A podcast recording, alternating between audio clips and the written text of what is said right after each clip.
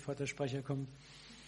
Wir haben das ganze Seminar genannt, Kämpfe den guten Kampf des Vertrauens. Und jetzt sagen manche, halt mal, das heißt doch Glaubens. Ne?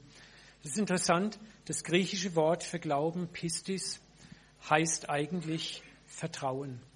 Und als ich das vor ein paar Jahren mal entdeckt habe, habe ich angefangen, überall dort, wo in der Bibel das Wort Glauben, Glaube, Glaube nur steht, immer mit Vertrauen zu ersetzen. Ich habe festgestellt, es hat was mit mir gemacht.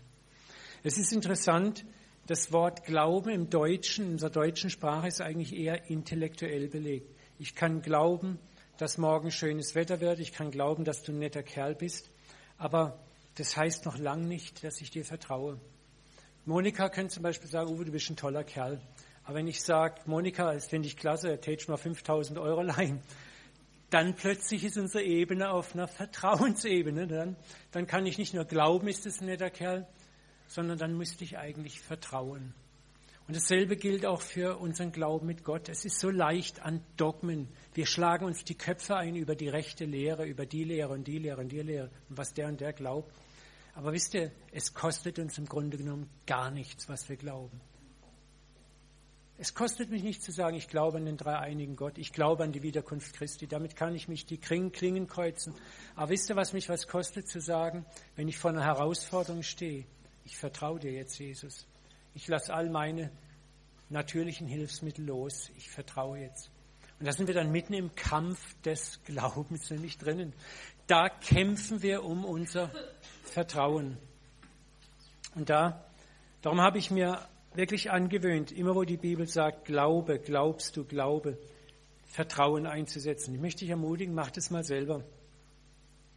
Und stell dir immer wieder neu die Vertrauensfrage, vertraue ich? Das ist was ganz anderes. Und so wird unser Seminar auch viel mit Vertrauen zu tun haben. Der Kampf hier mit dem Schwert ne, ist nicht nur, oh, ich schlag dich tot, du böser Dämon. Das hat, Kämpfen hat nicht immer etwas mit lautem, gebieterischen Sprechen oder verbissener Selbstüberwindung zu tun, sondern ich glaube zutiefst, dass die hohe Kultur des Kampfes eine ganz andere ist, nämlich loslassen und vertrauen. Und das ist schweineschwer. Ich möchte euch mal da einfach zwei, wenig kann man nochmal den Beamer haben.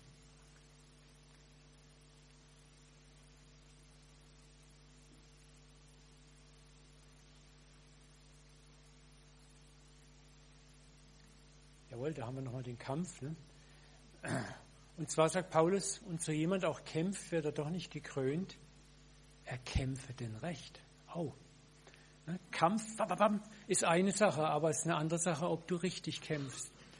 Und jetzt schauen wir mal, was der richtige Kampf ist. Erster Samuel, den Vers mag ich so. Und die ganze Gemeinde soll erfahren, hey, Gott möchte was, dass du was erfährst. Dass der Herr nicht durch Schwert noch Spieß hilft. Das sind unsere eigenen Waffen. Schwert und Spieß haben heute andere Namen, aber wir haben immer noch Schwert und Spieß bei uns. Ich ertappe mich da auch immer wieder dabei, wie ich nach meinem Schwert, nach meinem Spieß suche, um mir erstmal selber zu helfen. Und was sagt der Herr hier? Denn der Kampf ist die Sache des Herrn. Und er wird euch in unsere Hand geben. Der Herr wird alle deine Feinde, Umstände, Widerstände in deine Hand geben. Und da kommt es dann ganz deutlich im 2. Mose 14, 14. Der Herr wird für dich streiten und du wirst stille sein. Das ist eine der schwersten Übungen im guten Glaubenskampf, stille zu sein, loszulassen, es einfach hängen zu lassen. Sowohl in den inneren Kämpfen als auch in den äußeren Kämpfen. Und darum geht es im Seminar, richtig zu kämpfen. Das hat viel mit vertrauensvollem Loslassen zu tun. Ich habe das erfahren jetzt mit meiner Diagnose, einige haben das ja gehört. Und das war, als ich die bekommen habe und krankgeschrieben wurde, war das erstmal bumm. Jetzt lässt du die ganze Gemeinde los und dann. Und Gott hat gesagt, das ist jetzt deine Lektion, die du lernst. Ne? Und hat mir gezeigt in den fünf, sechs Monaten zurück, was ich für ein tolles Team um mich habe, für geniale Leute. Ich möchte einfach nochmal ganz herzlich meinen ganzen Co-Leitern danken, Benny, meinem Co-Pastor, Ursula, meiner Sekretärin, die einen Hammerjob gemacht haben, die mich gelehrt haben dass ich loslassen kann. Und auch starke Leiter, die müssen lernen loslassen. Und manchmal muss Gott auch so einen kleinen Schlenker einbauen in unser Leben. Ne? Aber es ist gut, mir geht es auch ganz gut und ich freue mich, auch wieder hier zu sein. Und jetzt möchte ich dich nach vorne bitten, Monika. freue mich ganz riesig, dass es geklappt hat. Darf ich noch für dich beten? Vater, ich möchte jetzt Monika einfach segnen, gib die Freude und die Freiheit, die zu sein, die sie einfach ist, so wie du sie gemacht hast. Original Monika. Und lass es aus ihr fließen. Amen. Amen. Du hast alle Freiheit. Ah, danke, danke. Das ist das Ding, wenn du weiter Kannst die PowerPoint anmachen. Herzlich willkommen. Was für eine Freude, in Karlsruhe zu sein, euch wieder mal beehren und besuchen zu dürfen. Lasst uns einfach ganz Gewaltiges erwarten miteinander vom Herrn, okay? Äh, ich würde gern auch noch mal beten. Wir haben schon eine gute Anbetungszeit gehabt, aber ich möchte heute ein bisschen senkrecht einstarten, wie normalerweise ich das gerne mache äh, und möchte heute mit dem Kampf starten eigentlich. Und ich äh, möchte einfach auch noch mal Uwe ehren. Wir sind in vielen Punkten ähnlich und in vielen Punkten sehr ergänzend, weil er für mich wirklich, wie wenige in Deutschland stehen, wirklich für dieses Vatervertrauen und Stille sein. Und das ist eine der höchsten Formen von geistlichen Kampf, wie er gesagt hat. Und ich möchte euch heute Abend äh, in diesen Aspekt aber auch trotzdem reinführen, wo ich glaube, wo Deutschland drin ist. Ich möchte gerne auf eine Deutschland-Ebene euch mit reinbringen, nicht Karlsruhe-Ebene nur persönlich, sondern in Gottes großen Visionsplan, was er eigentlich mit unserem Land vorhat. Seid ihr da einigermaßen einverstanden? Ja? Wer kennt mich und den Dienst nicht ganz so? Kann ich mal Hände sehen? Oh, doch so viele. Ähm, vielleicht ganz kurz. Ähm, mein Name ist Monika Flach, bin Leiterin von Kingdom Impact. Und äh, wir sind in ganz spannenden Zeiten gerade drin. Wir haben einen internationalen Schulungsdienst und ein Gebetshaus am Bodensee. Bis jetzt, der wird jetzt dann umgenannt, weil wir just vor paar Monaten ein Haus über dem Bodensee gekriegt haben, einen Gasthof zum Adler. Wie kann es anders sein für Propheten? Die kriegen einen Adlergasthof. Und gegenüber ist der Gasthof zum Löwen, der ist allerdings etwas runtergekommen. Der apostolische Dienst braucht noch ein bisschen Auferbauung. Aber wir haben jetzt ein riesiges Gebäude und sind ganz happy damit und sind da gerade dran. Und mitten in dem Umzug, wir ziehen Ende Februar um, äh, darf ich jetzt rausfliegen zu euch und euch reinnehmen in paar Herzenssachen. Wieder zurück zu mir. Ich muss ja mich kurz vorstellen. Ähm, ich ähm, liebe den Herrn und ich habe ein ganz tolles Team. Vielleicht das nochmal kurz, steht ihr mal auf. Manu ist unsere Assistentin, ganz neu von der Schweiz. Ich habe drei Schweizer dabei. Wir sind so Schweizer und Deutsche und eben Isa und Erich Walder, ganz, ganz fantastische prophetische Fürbitter. Soll ich so machen? Mein Co-Pastor ist auch Schweizer. Jo. Ja, das ist einfach ganz genial. Es ist toll, wenn Nationen zusammenarbeiten. Und wir sind so in Deutschland manchmal in unserem kleinen Leben drinnen, aber Gott möchte uns immer wieder eine große Schau machen, von der aus wir dann unser kleines Leben auch betrachten können. Ja? Und ähm, ich bin in, ähm, in einem christlichen Elternhaus aufgewachsen und habe dann Krankenschwester-Ausbildung gehabt und bin dann in verschiedenen Bibelschulen gewesen und habe dann das christliche Trainingszentrum in Hannover mit aufgebaut, eine Ausbildungsstätte für Fürbitte, prophetischen Dienst. Das war 1993, da hat noch niemand was sagen dürfen, dass man Prophet ist. Da hat man eins über den Kopf gezogen bekommen, so, gibt es das heute noch? Und es ist jetzt schon viel Wasser äh, wirklich den Berg runtergelaufen. Jetzt darf man das schon mal ein bisschen leichter sagen, dass man einen prophetischen Dienst hat. Und wir sind ganz happy, in Deutschland lokalisiert zu sein. Ich war vier Jahre in der Schweiz und habe in Gemeindegründung mitgearbeitet. In Indien haben wir äh, Prophetenschulen aufgebaut. Und ich könnte viel, viel, viel erzählen. Äh, auf jeden Fall, alles, was wir sind, sind, sind sind wir Fürbitter für die Nation, für Deutschland, dass Gott ein, und der, das Lamm, würde ich auch sagen, Jesus Christus, das Lamm, ein Erbe bekommt. Weil er ist gestorben für Menschen, dass sie ihm nachfolgen können, ohne Furcht ihm dienen alle Tage unseres Lebens. Amen. Und äh, dafür sind wir hier ausgebildet, ausgerüstet zu werden. Und ich möchte euch ähm, ein Stück weit hineinnehmen in das, was unser Herz zutiefst zurzeit bewegt, nämlich ähm, hat der Herr letztes Jahr gesprochen, dass 2016 echt ein Jahr noch weiter ist, wo Gott das Apostolische freisetzen möchte. Und eine dieser, was das Apostolische bringt, ist eben diese Krieger des Lichts, dass es wirklich neben all dem Vertrauen in dem guten Kampf des Glaubens Gott eine, eine wirkliche Gebetsarmee hervorbringen will, Priesterkönige und auch eine Armee des Herrn hervorkommen möchte, hervorkommen sehen möchte. Und die wird kämpfen aus einer anderen Welt, wird kämpfen mit anderen Waffen, wie was wir gerade sehen. Und ich habe mit dem Herrn ein Stück weit gerungen. Ich liebe es, auch Kriegerin zu sein, auch Soldatin in der Armee des Herrn. Aber jetzt gerade in der Zeit mit ISIS oder IS, äh, mit all diesen Sachen, was gerade uns bewegt, wenn du jetzt in dieser Zeit anfängst, von Kampf zu sprechen, dann äh, stößt es einigen auf und sagen wieder, die Fundamentalisten sind auf dem Weg. Und das, äh, das, da wollen wir eigentlich ja nicht reingehören. Aber Gott hat wirklich mit uns wirklich gerungen und, und hat wirklich gesagt, ihr müsst euch hinstellen, weil der Feind kommt immer wieder wie eine bedrängende Flut und ich sehe reihenweise, wie Christen weggeschwemmt werden, weil sie innerlich fast nichts dagegen zu setzen haben und wirklich kämpfen können und wirklich auch nicht verstehen, weil wir so in einem zweigeteilten Weltbild sind, dass wir wirklich in einem Kampf stehen. Aber es ist nicht ein Kampf mit menschlichen, fleischlichen Mitteln, sondern es ist ein Kampf des Glaubens. Und die Bibel sagt, es ist ein guter Kampf. Lass uns das zusammen doch mal hier jetzt aus Karlsruhe nach Deutschland in unser Leben reinrufen. Das ist ein guter Kampf. Und es ist ein guter Kampf des Glaubens. Und ich finde es sehr gut, wirklich auch was Uwe gesagt hat, wirklich ist es auch dieser gute Kampf, wem gehört unser Vertrauen? Und ich möchte diese Sache ähm, immer wie ausgleichen. Es gibt immer wie zwei Seiten. Von menschlicher Seite, von unserem Fleisch her, sagen wir, das ist total schwer. Ich möchte euch auch noch mal hereinrufen, auf der anderen Seite der Leitplanke ist es, wenn wir sehen aus himmlischer Perspektive, ist es das Intelligenteste, ist es das Leichteste, wenn du wiedergeboren bist, dass du diesem Gott vertraust, weil er eine neue Schöpfung in dir geschaffen hat, die Gott vertrauen auch kann.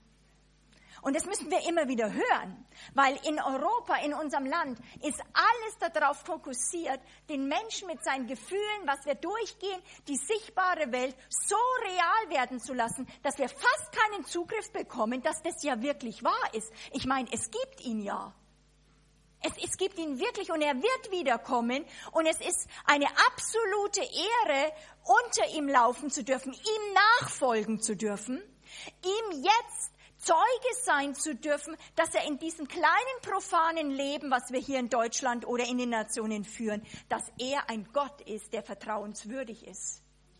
Und ich glaube, dass wir wirklich auch in dem, ich möchte als Prophetin natürlich auch einladen, die Furcht des Herrn, dass wir wirklich auch sagen, hey, wie schaut denn unser Leben in der unsichtbaren Welt aus?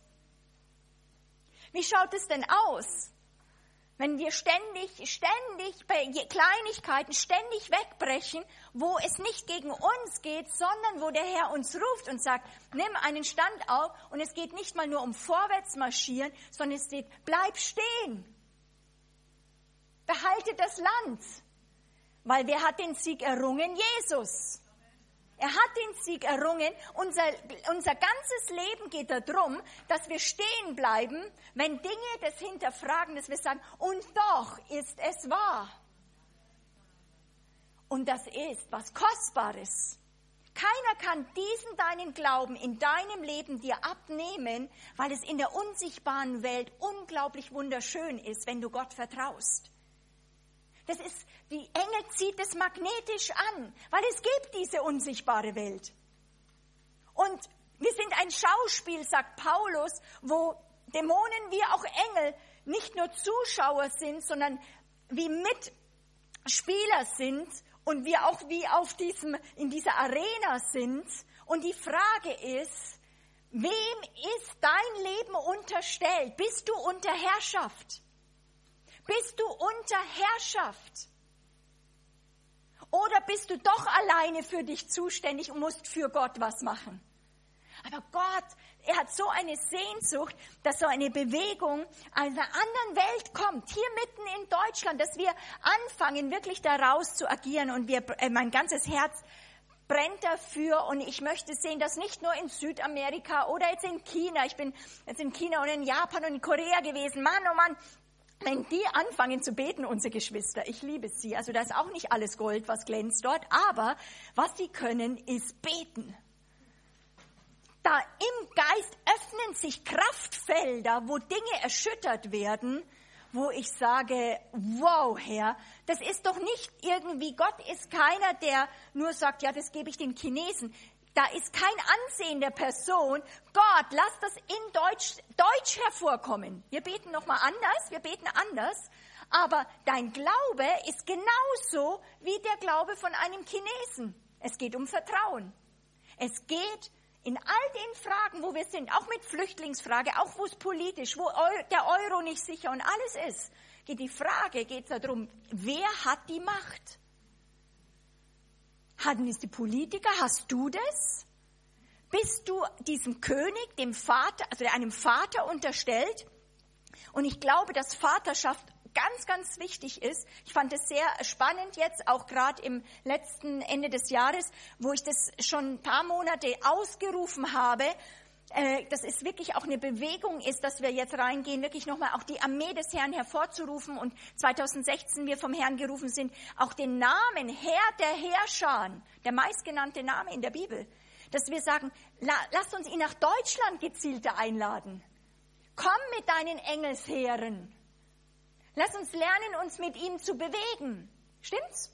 Mitten in dem Alltagsbereich, komm du Herr der Herrscher und gleichzeitig, wo ich das ausgerufen habe, plötzlich taucht in ganz kraftvoller Art und Weise, wie vielleicht in einer, ich würde sagen, in einer neuen Tiefe, wirklich der Vater auf. Und das finde ich so cool und das möchte ich euch auch so wirklich nochmal wie schenken, weil mein Vater ist ein König und mein, dieser König ist mein Vater. Es reicht in dieser Zeit, wo wir leben, empfinde ich nicht nur der Vater. Wir machen den Vater oft sehr menschlich mit unseren Erfahrungen, dass zum Schluss nichts mehr übrig bleibt. Wir brauchen einen Vater, der der Herr des Universums ist. Wir Denker und Intellektuellen in Europa, wir müssen uns demütigen, dass es da jemanden gibt, vor dem wir erschauen und erzittern und sagen, da hat jemand die Macht. Äh, dann kann ich als Tatkräftige meine Macht runterfahren. Der gestorben sein, weil da hat jemand die Macht. Und das hilft mir enorm zu glauben. Weil die alleinige Frage ist, gibt es ihn? Es gibt ihn. Und es wird belohnt werden, wie du mit ihm läufst. Es ist nicht äh, eine Predigt über Arbeit, sondern es geht darum, unser Leben ist nur 60, 70, 80 Jahre lang. Und in dieser Zeit möchte er dich als ein Teil der Braut, mich auch als ein Teil der Braut, trainieren in schwierigen Umständen. Und so wie Jesus nicht nur in die Herrlichkeit bringt, sondern die Herrlichkeit verlassen, hinein in diesen Dreck der Welt. Und er mutet es seiner Braut zu. Er mutet dieser Braut es zu. Warum? Er möchte sie erstarken lassen. Dass an uns wo wir Gericht ausüben über die Feinde in dem Leben, in unserem Leben, die ihn hinterfragen, die ehemaligen Gefangenen, die der Feind so im Griff hatte, plötzlich aufstehen, dass sie, die, diese Sklavenmeister, wirklich Gericht ausüben, wie es in Psalm 149 heißt, dass es eine Ehre ist für alle, die ihm nachfolgen, für alle seine Frommen, sagt Luther, dass wir das schon längst aufgeschriebene Gericht was am Kreuz passiert ist, jetzt als Exekutive ausführen in den Dingen unseres Lebens. Und dafür bist du gemacht. Und ihr dürft ruhig ein bisschen lächeln, das ist eine frohe Botschaft. Ja, das ist nicht eine, ich bin intensiv, aber ich bin nicht böse mit euch, sondern ich bin nur engagiert, weil ich merke, das ergreift mich. Und ich merke, manchmal möchte man, mich selber möchte ich manchmal rütteln, ich möchte manchmal Leute rütteln und sagen, erkenne, was die Realität ist. Es geht nicht um einen dogmatischen Glauben, wo wir sagen, äh, glaube ich das oder irgendwie irgendwelche Sachen, sondern die Wahrheit ist, er wird wirklich wiederkommen. Der wird wiederkommen. Der wird kommen hier auf die Erde und alle werden ihre Knie beugen müssen. Was ist das für die höchste Ehre, wenn wir, wir müssen unser Weltbild verändern. Jesus wird wiederkommen. Es ist kein Theologie. Das ist keine Theologie. Die Frage ist, dass das Wichtigste in deinem Leben ist, die, was ein Mensch entdecken kann, gibt es diesen Gott oder gibt es ihn nicht? Alles dann verändert sich, wenn es ihn gibt. unsere Entscheidungen, unser Rangehen, unser Denken über uns, weil dann können wir herausfinden, was er über uns sagt, was er für uns getan hat. Und alles, auch Gemeinde ist dazu der Ort, dass wir herausfinden, was hat er für uns getan.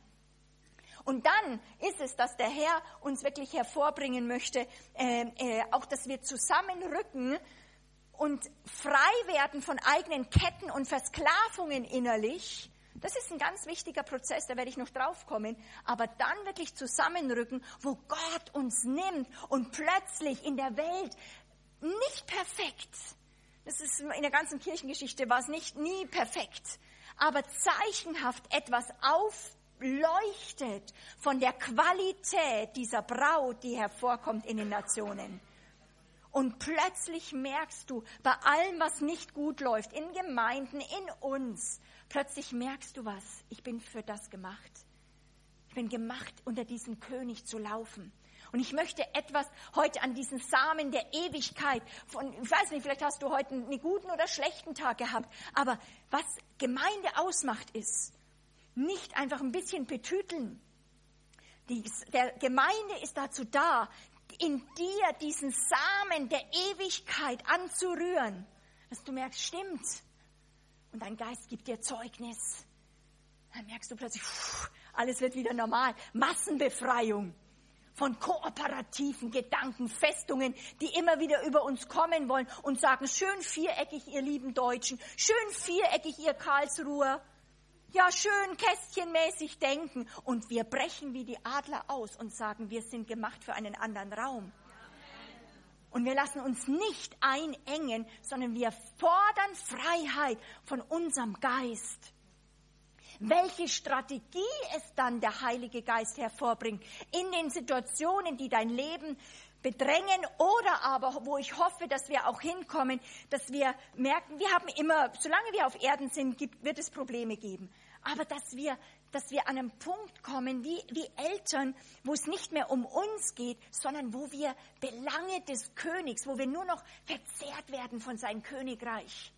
Weil es geht nicht um mein kleines Leben, Leute. Es geht nicht um dich. Das ist jetzt für einige ganz, ganz schlechte Nachricht. Oh, was sagt jetzt die Monika? Ah, das ist gute Nachricht, weil Jesus kam, damit du gestorben bist und dann auferstehen kannst, damit du nicht immer über dir den Puls fühlen musst, sondern dass du rauskommst und dass du für ihn lebst.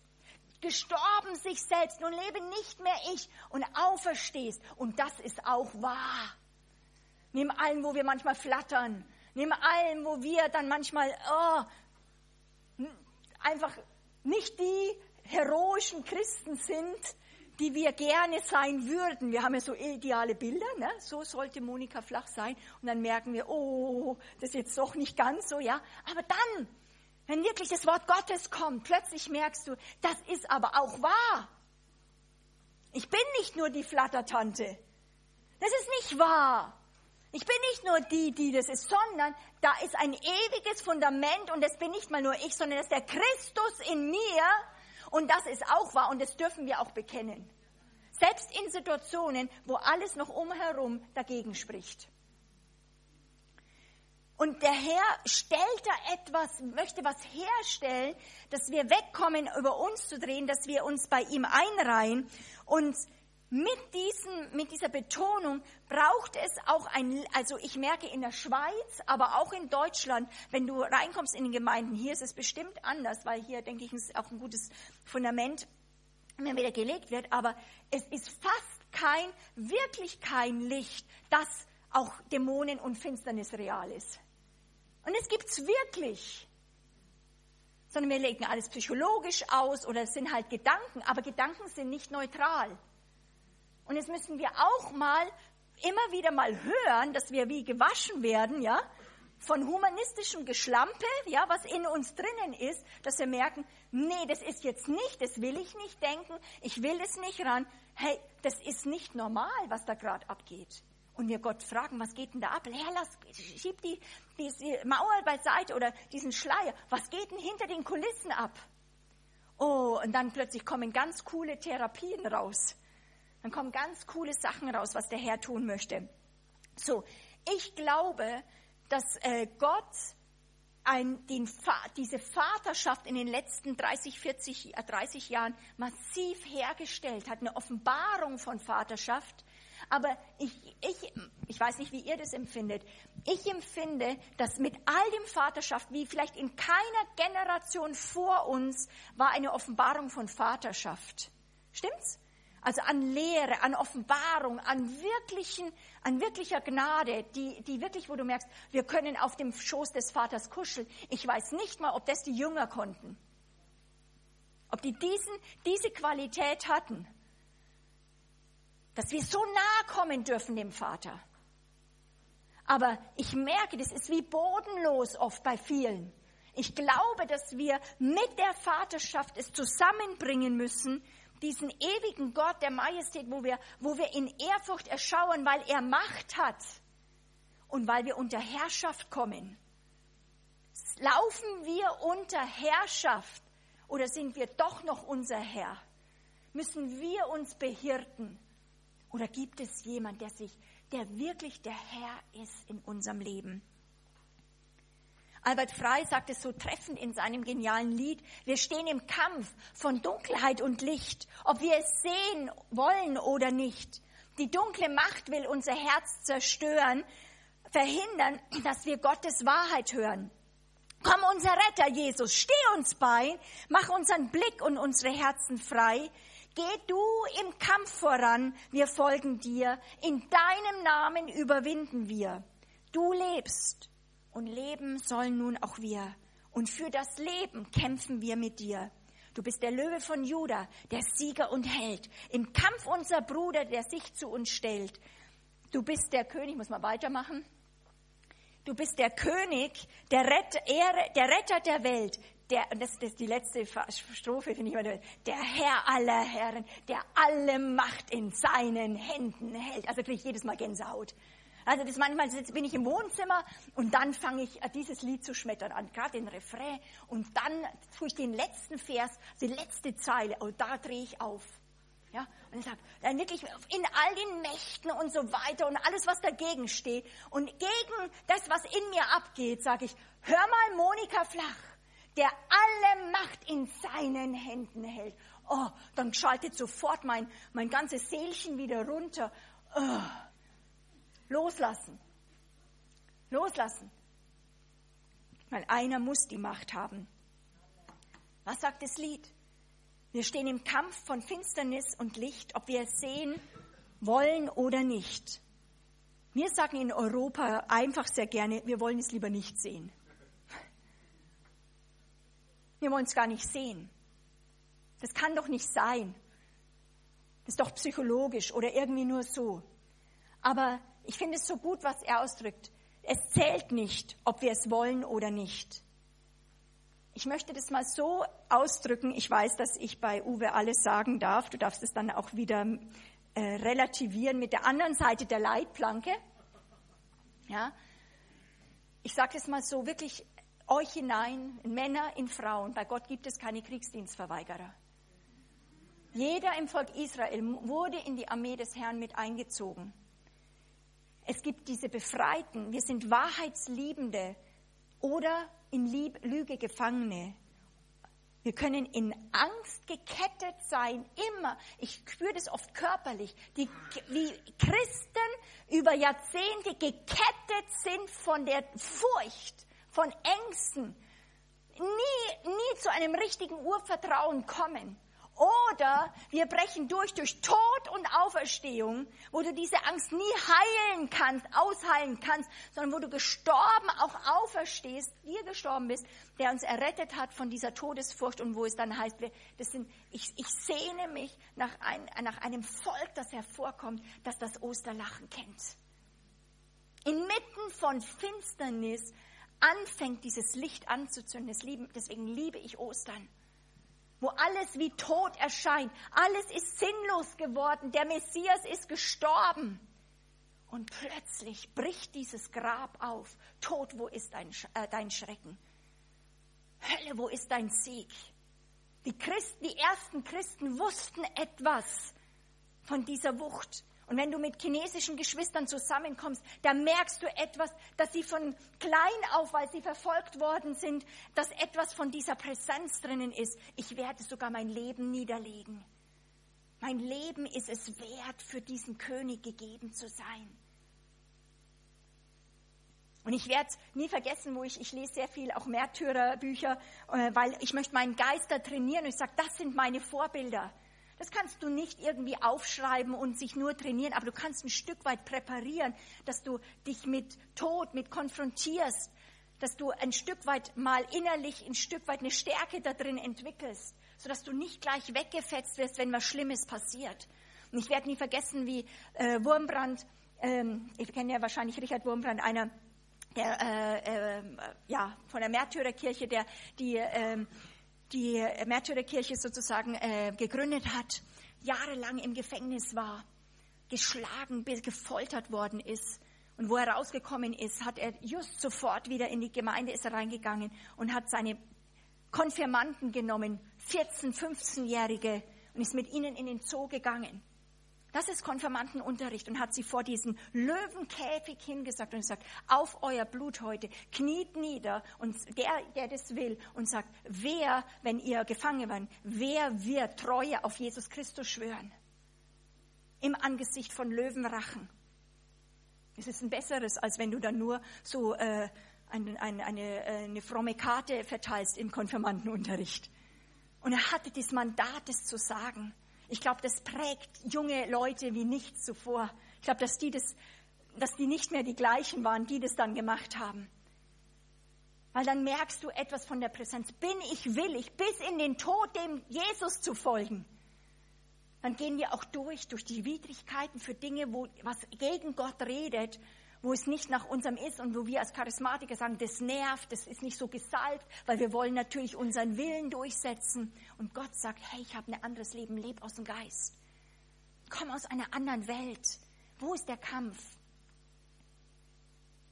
Wir merken, dass es so viel mehr geht, als nur um ein gutes Teaching oder jetzt ein Seminar, um ein bisschen wieder was aufzuerbauen, sondern ich empfinde so stark eine Dringlichkeit in Deutschland, eine Dringlichkeit im Leib Jesu, dass, dass wie ein Weg bereitet wird, dass Leute durchbrechen.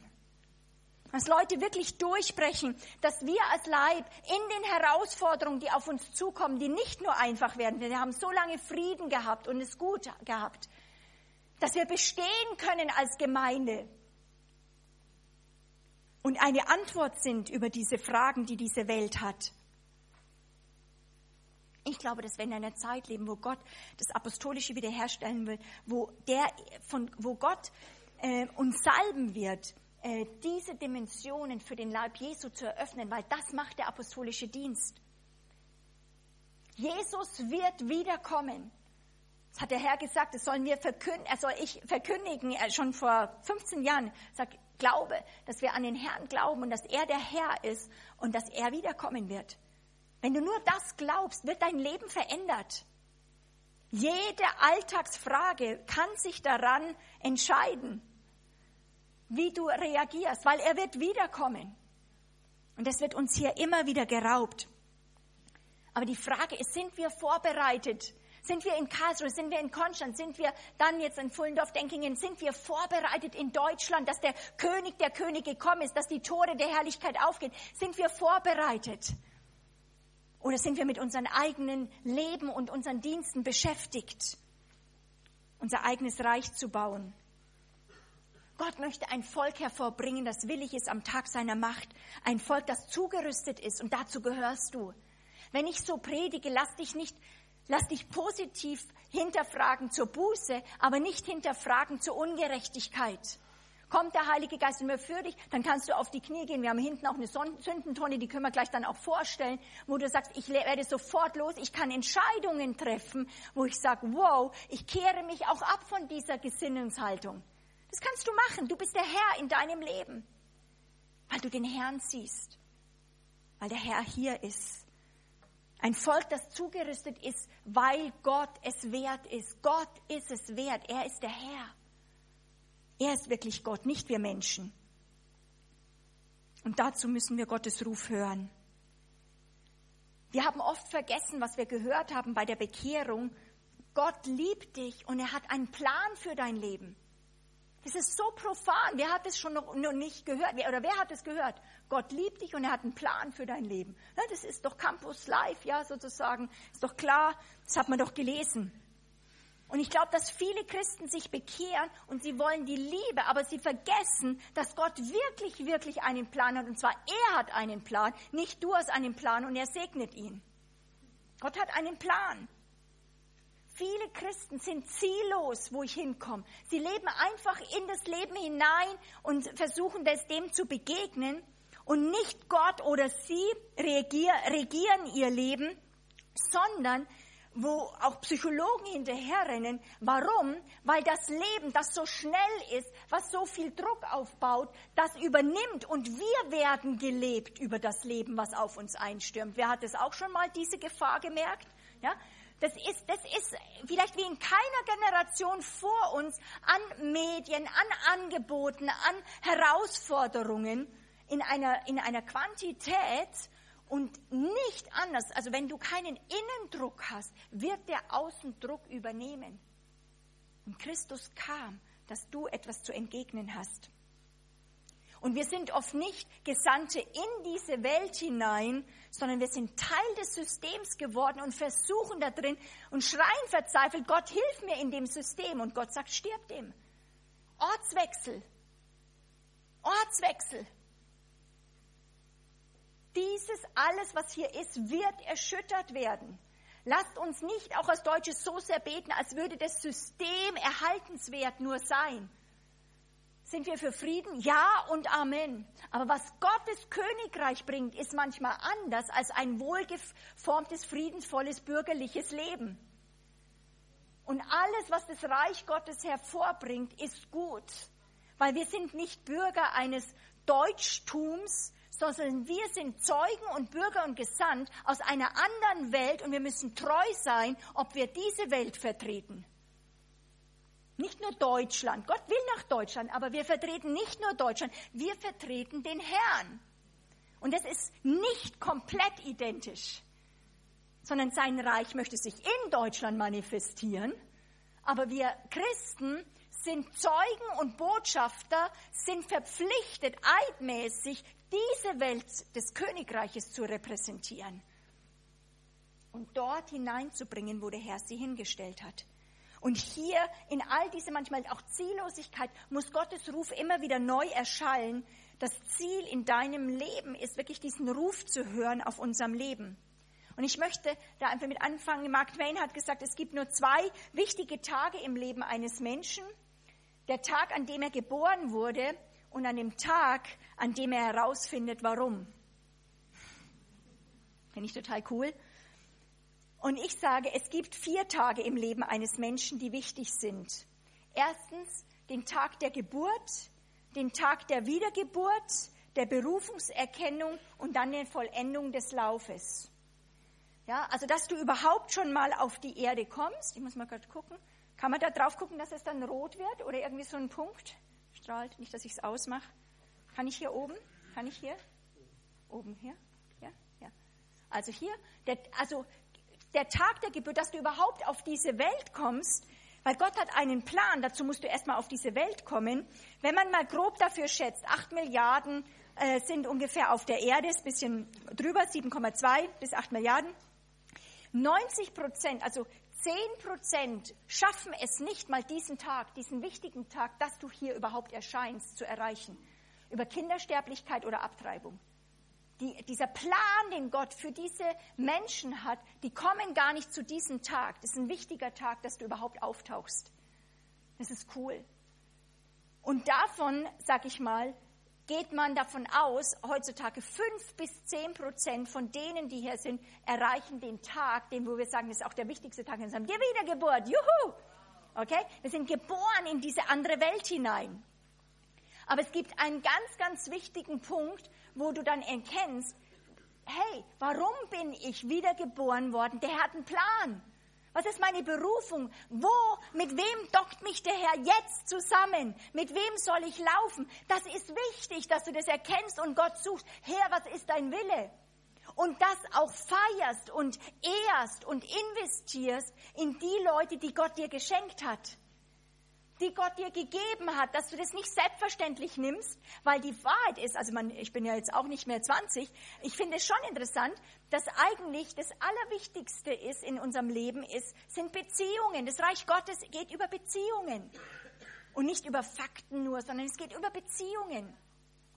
Und letztendlich bei den acht Milliarden hier auf der Erde ist unser kleines Leben sehr überschaubar. Fakt ist doch, in, egal in welcher Phase wir gerade sind, also normalerweise ist man zwischen 10 und 50, maximal 100 äh, Leuten enger wirklich verbunden. Stimmt's? Es sind nicht die Tausenden, die dich wirklich kennen. Du lebst auf der Erde 80, 90 Jahre und letztendlich kennen dich wirklich vielleicht zwei bis fünf bis zehn bis 50, maximal 100 Personen, ist überschaubar. Das ist eigentlich sehr überschaubar.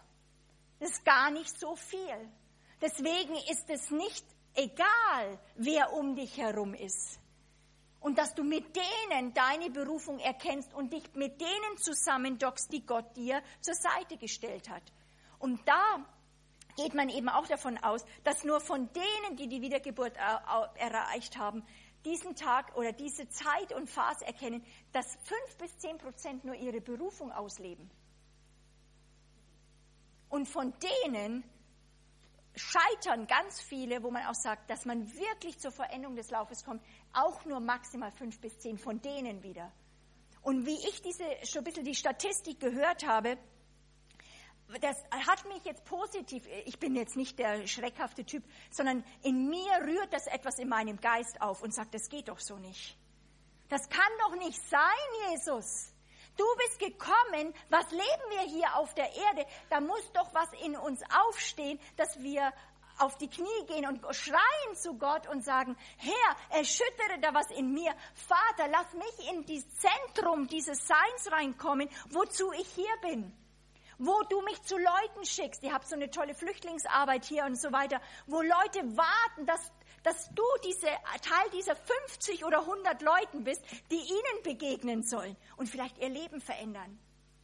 Das kann nur, das kann kein Pastor machen. Das muss eben wirklich jeder, muss da seinen Platz einnehmen. Ist diese Ziellosigkeit nicht ein Symptom unserer Zeit? So machen wir dann Programme und versuchen dann schön uns zu verwalten. Aber wo du wirklich merkst, dafür bin ich gemacht. Und das muss nicht immer so eine Berufungs, sag ich mal, heroisch, heroische Aufputschart sein.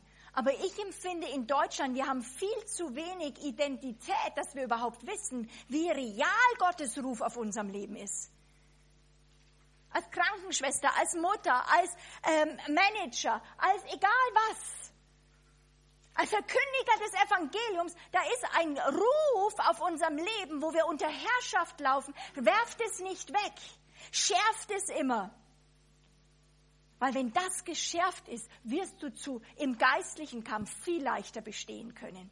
Könnt ihr euch das vorstellen? Wenn das uns nahe ist, diese neue Schöpfung und Identität hat die Welt und die Termine und dieser Druck deswegen vielleicht so große Macht über uns, weil wir apostolisch, Apostel, Apostel sein bedeutet Gesandter zu sein, dass wir nicht mehr Gesandte sind. Wir sind Gesandte. Kann das, für mich, ich habe seit seit paar Monaten bewegt mich das. Wenn du eine Sendung hast, wenn der Herr dich wo rein sendet, sei es, sei es ganz, und es kann dann über 10, 20 Jahre, wo du einfach als Mutter diese Kinder aufziehst, aber verstehst du dich als Gesandte von einer anderen Welt? Oder raubt dir der Feind diesen Blick, sodass zum Schluss nichts mehr übrig bleibt, als nur profan, ja, menschlich Monika Flach oder dein Name eingefügt? Nochmal, hat diese Termine, hat dieser Druck deswegen vielleicht auch so viel Macht über uns, weil wir ziellos sind? weil wir diese Sendung nicht gehört haben, diesen Ruf, so dass wir einfach, wie viele junge Leute, einfach dann sagen, probieren wir das mal, probieren wir das mal, probieren wir das, aber eigentlich ziellos umherirren und in sich selbst suchen, was sie fühlen, was sie, was sie denken, was sie wollen. Aber dabei hat Gott einen Plan. Du musst nichts was Großes sein, du sollst nur das erfüllen, was er für einen Plan für dein Leben hat. Deswegen ist eigentlich apostolisches, erkenne das. Du musst es nicht was werden, sondern du musst eigentlich rausfinden, wer du bist und was Gott in dir gemacht hat. Der pastorale Dienst sagt einfach, so lass uns die Leute lieben und sie heilen. Der Lehrer sagt, lass sie uns das Wort lehren. Der Evangelist sagt, lass uns Menschen bekehren und Zeichen Wunder demonstrieren. Der prophetisch-apostolische Dienst dagegen sagt, wir ersetzen eine Regierung mit einer anderen. Jesus Christus ist der König, der wiederkommen wird. Und da ist eine Salbung auch im Prophetischen, immer wieder das zu schärfen, auch in die Gemeinde hinein. Hey, oder in Einzelleben, auch in mir. Ich, ich fühle immer wieder auch, wie Gott es zu mir sagt. Wie lange hinkt ihr noch auf beiden Seiten? Der Herr ist Gott, der Herr ist Gott. Apostel kommen in eine Region, bauen Lebensräume des Reiches Gottes auf und sie sind gesandt von Gott und konfrontieren das bisherige System wo Leute rausgerettet werden müssen. Wir brauchen Rettungsaktionen, Ortswechsel. Und es ist ein Kampf, der auf den Knien ausgeführt wird und dann mit der Verkündigung des Wortes Gottes. Weil Gott macht es, dass er Leute rettet über die Verkündigung des Wortes. Deswegen waren damals auch die Apostel eine Bedrohung in der damaligen Zeit. Apostolischer Dienst holt uns aus Ziellosigkeit heraus. Das Ziel ist nicht dann die Arbeit, sondern die Freisetzung eines Volkes, das seinen, Einpl seinen Platz einnimmt in der Geschichte Gottes, in die Geschichte des Vaters und des Königs versteht und das als die größte Ehre empfindet, unter ihm laufen zu dürfen, Diener zu sein in diesem Königreich. Eines Tages wird der Herr wiederkommen, dann werden die Nationen ihn sehen als den Herrn. Werden wir dann auf ihn zuspringen? Werden wir ihm, werden wir Teil sein als diejenigen, die ihn erwartet haben? Oder waren wir so beschäftigt, dass wir uns dann schämen? Lebst du dein Leben vom Blick von der Erde her oder leben wir unser Blick, müssen wir immer wieder geschärft, geschärfen, von oben her zu sehen? Und das ist die Frage. Das entscheidet, ob unser Leben von Gott eingesetzt werden kann oder ob wir unser Leben und unsere Berufung und Talente einfach für einfach dies, das diesseitige, begrenzte kleine Leben einsetzen. Es ist eben nicht deine Privatsache, ob du aus Gefangenschaft rauskommst oder nicht. Weil wirst du nicht frei von Sklaverei des Feindes und die Riesen werden nicht besiegt, die Bären und die Löwen, die auch Gott zulässt, damit du kämpfen lernst, dann wirst du nicht zu denen gehören können, wie bei Mose, der rausgekommen ist, die dann über den Jordan gehen können in das verheißene Land, das Gott gibt. Und dein Platz fehlt in der Armee des Herrn. Keiner kann dich ersetzen. Gott hat mit dir gerechnet und dich damit eingebaut. Gott hat dir einen Platz gegeben. So wird sich apostolischer Dienst zwei Herausforderungen stellen. Wie lange habe ich denn Zeit? Nee, ungefähr wie lang noch? Ich möchte ja deine CD nicht überstrapazieren. Noch eine Viertelstunde. Gut? Mm. Aber bis 10 Uhr habe ich doch Zeit. nee, mach, mach, mach mal ganz, mach eine Viertelstunde und dann Ministry. Halleluja. Okay, ich gehe da noch kurz rein, dann werde ich morgen weitermachen. Ähm, ich ich, äh, wie ich mich vorbereitet habe in dieser Sache, was, wo ich empfinde, wirklich, dafür möchte ich stehen, auch in dieser Zeit, dass Gott dies, dieses, diese Armee oder dieses Volk hervorbringt, habe ich empfunden, dieser apostolische Dienst steht an zwei Herausforderungen. Das eine ist, dass das Volk, ein Volk in einer Nation muss befreit werden aus Ägypten, aus Sklaverei und aus Finsternis. Das ist der Punkt, wo du selbst erlöst werden musst von dem Sklavenmentalität. Im Neuen Testament ist es nicht mehr so, dass wir es selber tun müssen. Aber es geschieht dadurch, dass wir nicht müde werden, das auszuführen und zu verkündigen, was Christus getan hat. Das heißt, der Sieg ist nicht, der, der Kampf ist nicht unseres, dass wir äh, das Kreuz durchgehen müssen, aber es geht nicht anders, als dass du ausführst und sagst, es ist passiert, das Kreuz hat das und das gemacht und dass wir es verkündigen. Das ist das, was wir im Neuen Testament tun. Dann wird der Sieg Christi auf dein Leben angewendet. Vielleicht leben hier einige in dieser Zeit, wo Gott äh, diese Zeit nimmt in unserem Leben, wo Gott uns rausholt aus Sklave, sklavischer Mentalität und dann uns, da, damit werden wir oft, in dieser Phase werden wir mit den Götzen in unserem Leben konfrontiert oder auch um uns herum. Und wir haben oft das Bild, einfach so bei Mose, ja, ich liebe dann auch immer diese Wasserwellen und so weiter. Ähm, wir haben oft das Bild, dass der Auszug aus der Sklaverei wie so herrlich, glorious, ja, so voller Gold war. Ja, das ist er. Aber die Israeliten waren nicht nur begeistert und das schockt mich immer. Weil da werden sie, Christus oder Gott befreit sie und Mose konfrontiert diesen Herrscher, diese Fremdherrscher. Christus kommt und konfrontiert die Fremdherrscher über unserem Leben und sagt, lasst mein Volk ziehen. Lass sie mich anbeten in Freiheit, dass sie ohne Furcht mir dienen können in Heiligkeit und Gerechtigkeit alle Tage unseres Lebens. Und alles steht auf Nein, die gehören mir. Und ich glaube, jeder von uns hat es in Phasen in unserem Leben oder wo wir uns bekehrt haben, gemerkt, dass da ein Hang ist, uns zurückzuziehen und sagen, nein, das darf, das steht dir nicht zu. Was denkst du denn? Bevor wir rauskommen, und das müssen wir, deswegen müssen wir lernen, Manchmal, wir wollen in die Freiheit, wir merken, Gott ruft, komm raus. Und dann tut der Pharao wie bei dem Volk Israel sagen, du wirst frei sein. Also anscheinend hast du zu viel Zeit zu träumen. Hier noch mal ein paar äh, Ziegel mehr anmachen und es wird noch härter. Und wir denken, da stimmt was nicht und wir gehen wieder schön brav zurück und machen die Ziegel und zwar noch vermehrt. Die Sklavenhalter werden oft mit verstärkter Härte und mit äh, Sklaverei uns antworten wollen. Das Interessante ist, dass das Volk Gottes sich in der Situation eben nicht dann sozusagen ähm, gegen den Pharao gewandt hat, der das gemacht hat, sondern es wendet sich um und geht gegen den, der die Freiheit ausruft und bringen möchte.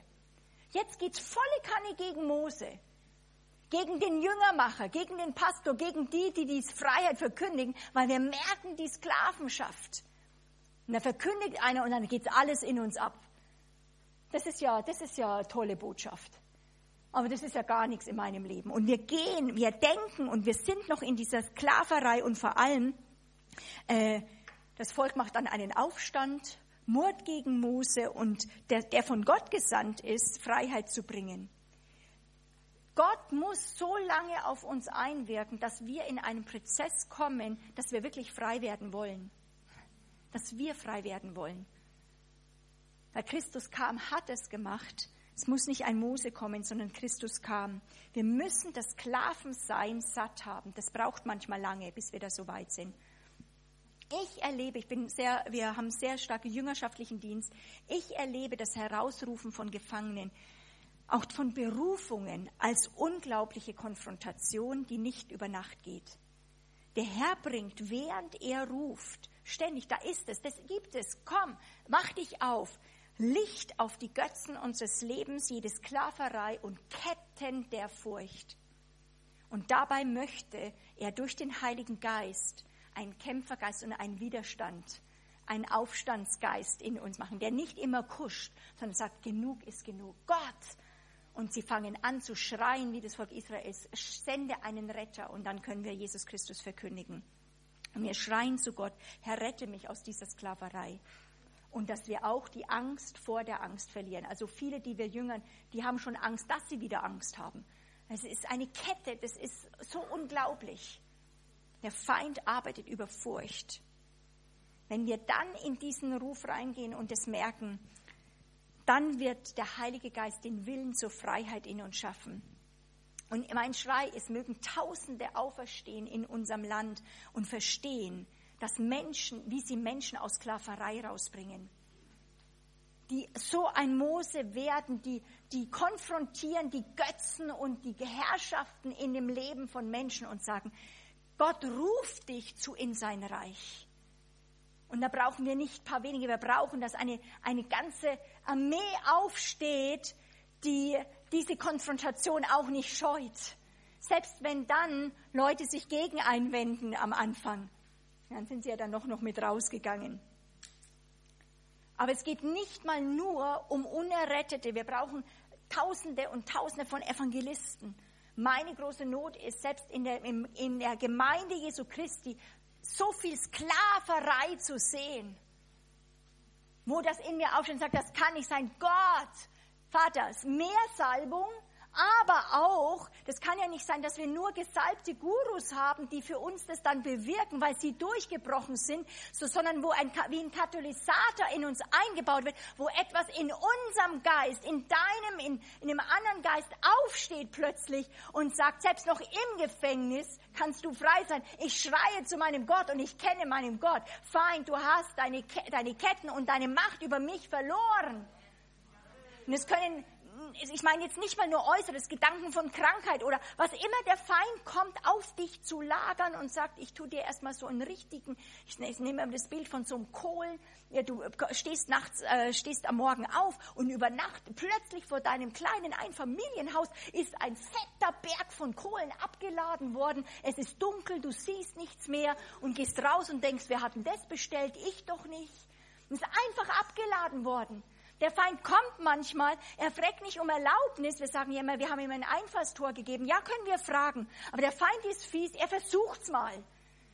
Das kann man jetzt im Internet und in all den Sachen sehen, manchmal wie fies das ist, weil wenn dir was geraubt wird, wenn dir das dann drauf, wenn du wirklich diesen Kohlenhaufen hast, ja, dann überlegst du ja vielleicht, äh, habe ich es vielleicht doch bestellt?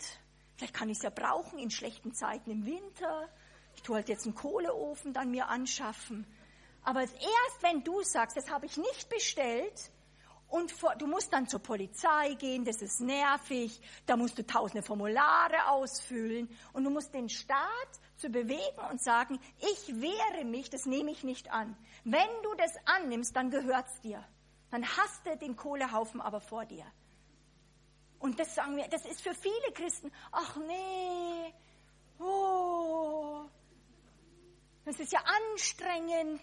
Das ist ja Gnade. Ich will Gnade. Und sie verstehen Gnade immer nur, oh, rosarote Sülze, so irgendwie, der Herr macht alles. Aber es ist wirklich so, dass wirklich der Herr kommt und dann sagt er sozusagen, mein ist der Kampf und nun morgen zieht ihr den Feinden entgegen. Ja, das wollen wir nicht hören. Ja, ich bin ja zu Hause und strick mal, während du das machst, Herr. Manchmal kann dieses Ich gehe in den Krieg sein, dass wir nichts tun, sondern aushalten, dass uns nicht unser Willenspower reingeht. Dann kann das das Aktive sein, dass ich in den Kampf gehe.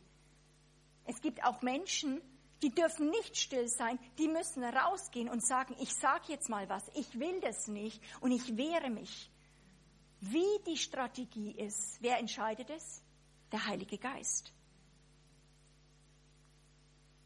Nur der Heilige Geist kann in Europa eine Erlösung schaffen, wirklich, dass wir von mangelnder Entschlusskraft und, und hin und her geworfen zu sein von unseren Gefühlen hineinkommen in, ein, in eine Dimension, wo unser Geist lernt, mit dem Geist, Gott ist Geist, mit ihm zu leben. Und Gott anscheinend traut es uns zu, weil er hat diese Erfindung gemacht mit den neuen Menschen.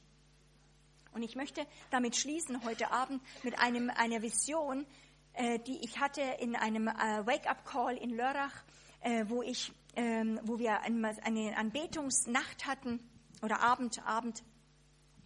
Und, äh, und plötzlich, es war unglaubliche Kraft im Raum und plötzlich öffnen sich meine Augen und ich habe ein riesiges Grab gesehen. Und ich war äh, wirklich erschüttert, weil es war ein riesiges, also wie so ein, wie, wie man sich so vorstellt, so ein rundes, also so ein Grab, nicht ein deutsches, sondern wirklich so wie im Orient, so mit einem Felsen davor. Und dieser riesige, war, weiß nicht, 10 Meter, 15 Meter hoch, wurde weggerollt. Und ich habe gesagt, Gott, gibst du uns Autorität an diesem Abend, in diesem kooperativen Salbung, gibst du uns Autorität, etwas mit Tod zu handeln? Dass, dass wir wirklich, wirklich Leute aus Gräbern rausholen können? Was machst du da gerade? Und plötzlich, ich sah tiefer dort rein, Plötzlich sah ich äh, in dem Dunkelheit, in diesem Grab, eine riesige Höhle war da hinten dran, so Leute, die, ganz viele Leute, die wie runtergedimmt waren. Und ich wusste sofort in meinem Geist, es geht nicht um Errettung jetzt von Ungläubigen, sondern es geht jetzt darum, dass, äh, dass dort Leute sind, die sind wiedergeboren, aber ihr Licht ist so runtergedimmt. Ihr Geist ist so, so schwach, es ist so runtergedimmt. Und ich wusste, das ist ein Grab der Berufungen. Und das ist auch einer unserer Fronten, wo wir stehen, wo ich sofort wusste, Gott, gibst du uns dort eine Gnade? Und es hat sich dieses Tor geöffnet. Und ich habe gesagt, Gott, es ist Zeit, dass diese Berufungen, die gefangen sind, so in diesem vierten Kreis, wo die Berufungen gefangen sind, wo es nicht mal nur darum geht, aus Ägypten rauszugehen, sondern wo wir morgen dann reingehen werden, am Nachmittag mehr, wo wir dann reinkommen, wo es sind, hey, es geht darum, dass wir mal ins verheißene Land kommen und Parisen besiegen dass wirklich auch andere Lebensricht und Lebensraum geschaffen wird durch dein Leben hier auf der Erde, dass Leute dieses Reich Gottes erleben. Und dann plötzlich kamen die so raus und an der Eingang, an, der, an diesem Grab, äh, Bereich, wo sie raustraten, vollkommen noch orientierungslos, voll im Durcheinander, plötzlich öffnete sich der Himmel und ein mächtig, wie ein Strom von Öl goss sich über die Leute. Und im selben Moment, wo das Öl diese Menschen traf, bam, waren sie voll entflammt in Feuer. Und das Öl, bam, das war die Salbung, kam auf sie, auf diese Berufungen, die von Ewigkeit her waren und wo der Feind sie wie weggesperrt hat. Und er sagt, komm raus. Und der Heilige Geist kam mit Salbung und plötzlich kamen sie in Feuer. Und in dem Moment fingen an, sie sich zu formieren miteinander. Plötzlich ging es, und das ist ganz notwendig jetzt in dieser Zeit, dass nicht nur Einzelkämpfer haben. Das A und O ist, wie lernen wir kooperativ zusammen uns zu bewegen? Das ist eine eigene Dimension, wo wir üben müssen, dass wir unsere Herzen offen halten, dass wir vergeben, dass wir wirklich lernen, wie ein Fischschwarm, das finde ich immer das beste Bild, äh, auf die Impulse des Heiligen Geistes zu agieren und mit Brüdern und Schwestern, die nicht perfekt sind, so wie du nicht perfekt bist, wie ich nicht perfekt bin, zusammen zu agieren, weil wir unter der, der Herrschaft eines Gottes sind, des Heiligen Geistes. Und wir lernen uns vom Geist Gottes zu bewegen, weil wir als geistliche Wesen dafür gemacht sind. Aber es braucht Training. Wer denkt, dass er da geistliches Training braucht? Okay? Das müssen wir üben. Als erstes musst du selber unter diesem Feuerstrom sein und dann musst du wirklich lernen, dich mit anderen zu bewegen und rein zu sterben in diese Formationen, die Gott für dich hat. Und da drin deinen Platz einzunehmen, in allem, wie es dann manchmal stinklangweilig ist oder hoch excited, vollkommen aufgeregt. Es gibt solche und solche Tage. Es hat nichts mit Gefühlen zu tun. Es ist die Frage von Weltbild, ob es wirklich real so ist. Es ist die Frage, gibt es dieses unsichtbare Welt? Manchmal fühle ich mich gesalbt, manchmal fühle ich mich überhaupt nicht. Es hat nichts damit zu tun.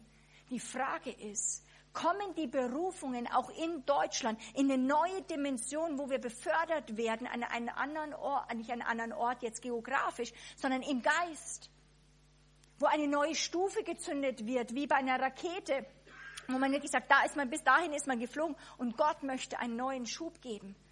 Und die Leute vielleicht, mit denen du unterwegs bist, eine neue Bindung geben, dass der Heilige Geist über euch als Gruppen ausgegossen wird.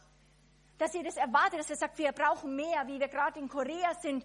Die, Korea war bekannt für Fasten, Gebet, Gebetsberge. Ja, kann man, kann man ja gleich rüberschauen äh, zur, ähm, wie heißt die, die eure, äh, Gemeinde hier vom, äh, von, von, äh, beeinflusst von Dr. Junge Joe, von Missionswerk, genau. Ja, da, da, ich meine, Deutschland war, das war, ich bin aufgewachsen mit Karlsruhe, ja, was da gebaut wird und eben äh, Gebetsberge und Fasten und Weinen, bis die, äh, die Nachbarn sich bekehren. Und ich war jetzt gerade in Korea und du hast gemerkt, da war eine Gegenwart Gottes auf dem Land. Alle zehn Meter ist eine Kirche, äh, paar hundert Kilometer äh, in Japan ist nichts. Da hat Gott ein, eine, ein souveränes Werk getan, aber der Geist Gottes ist nicht mehr da. Und die koreanischen Pastoren schreien zu Gott und sagen, er, wir sind nur funktional, Mega-Churches und Eifersucht und Dings. Und wir sind, es sind Pflichtbewusste. Die, Korea ist die meist aussendendste Nation.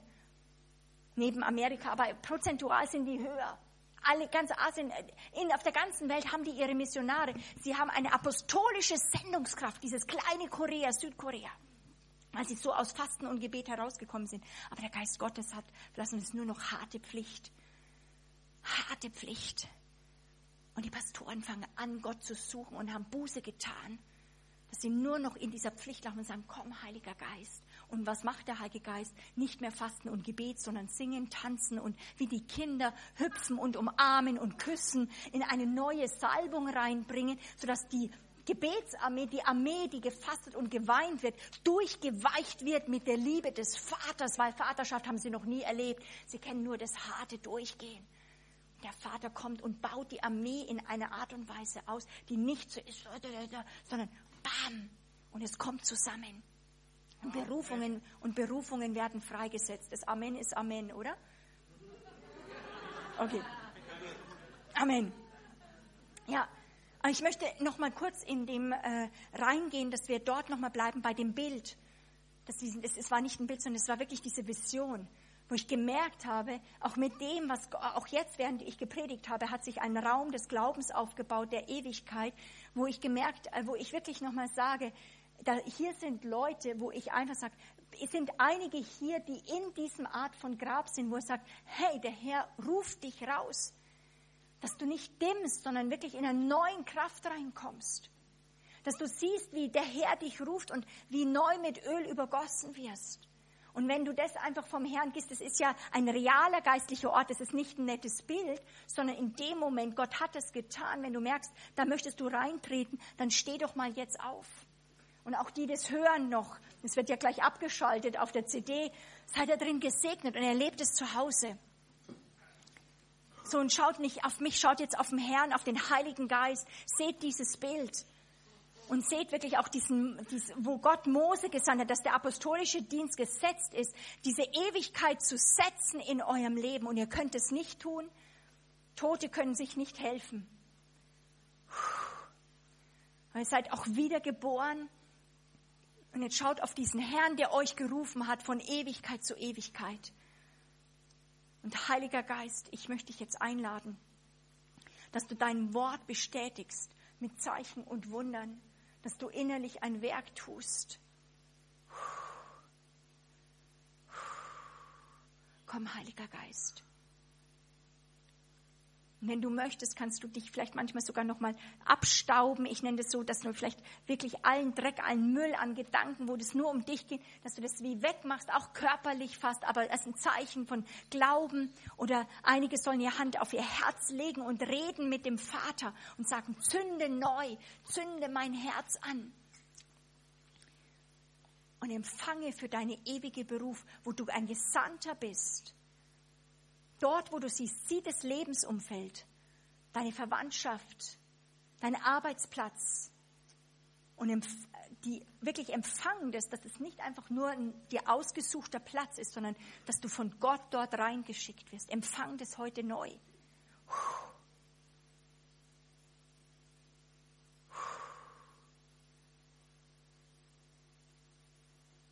Sehr gut.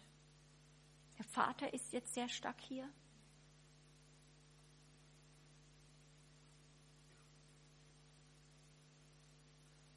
Empfangen seine Hände auch. Dass er dich wirklich daraus zieht. Komm, Heiliger Geist. Lasst euch überhaupt nicht einschüchtern durch irgendwelche Gedanken der letzten Wochen oder, oder egal wo ihr gewesen seid. Das Blut Jesu reinigt euch jetzt.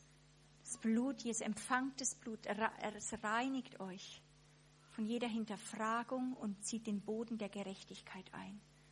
Weil wer sollte euch antasten? Gehört ihr Christus, erkauft. Ich sag Feind, du lässt wirklich mit deinen blöden Gedanken und Hinterfragungen meine Geschwister los. Soll den Vater sehen.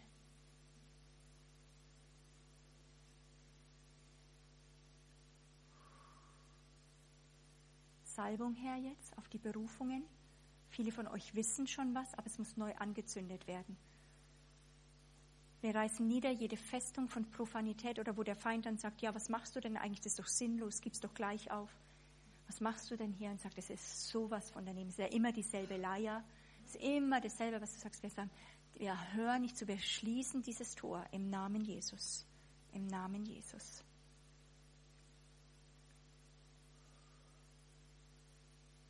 Heilig, heilig dem Herrn. Du gehörst nicht mehr dir selbst.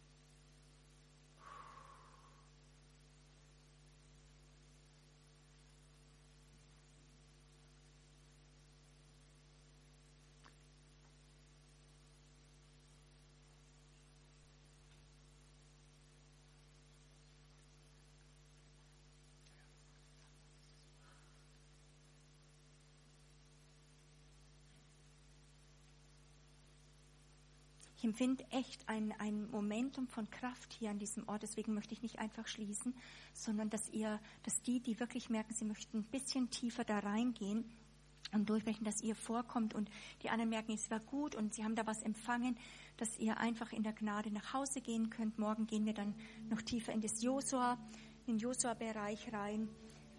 Aber ich möchte die jetzt vorrufen, die sagen, sie möchten aus diesem Grab nochmal wirklich raus noch tiefer vom Herrn hinstehen, ihn etwas sehen, auch vielleicht was, dass ihr prophetisch ihn hört, dann kommt doch einfach hier an die Front. Es ist ja ein viel großer Raum. Und wenn Leute da sind von der Gemeinde, ihr könnt auch dienen. Also einfach die Hände auflegen, aber es ist eigentlich eine Zeit zwischen dir und dem Herrn.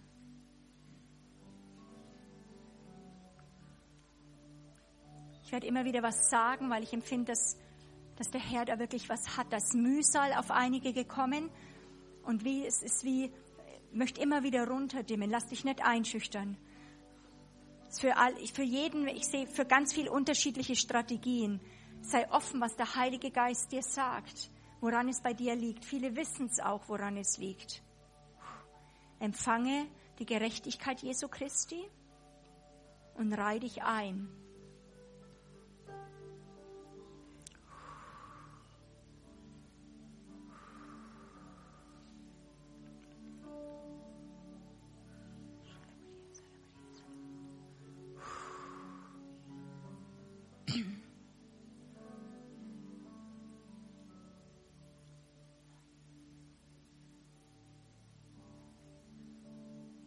empfinde, dass ihr Gott fragen sollt, was ihr mit eurem Körper machen sollt, weil Soldaten sind auch irgendwie körperlich, dass ihr sagt, soll ich meine Hände hochstrecken, soll ich sie offen empfangen? Also tut es nicht in die Hosentasche, sondern wirklich äh, guckt, sollt ihr euch hinknien. Es ist eben wirklich, geht in dieses, ins Aktiv, geht aktiv im Geist rein. Euer Geist ist ganz stark, er ist real, er ist für Gott gemacht. Empfangt es in Jesu Namen.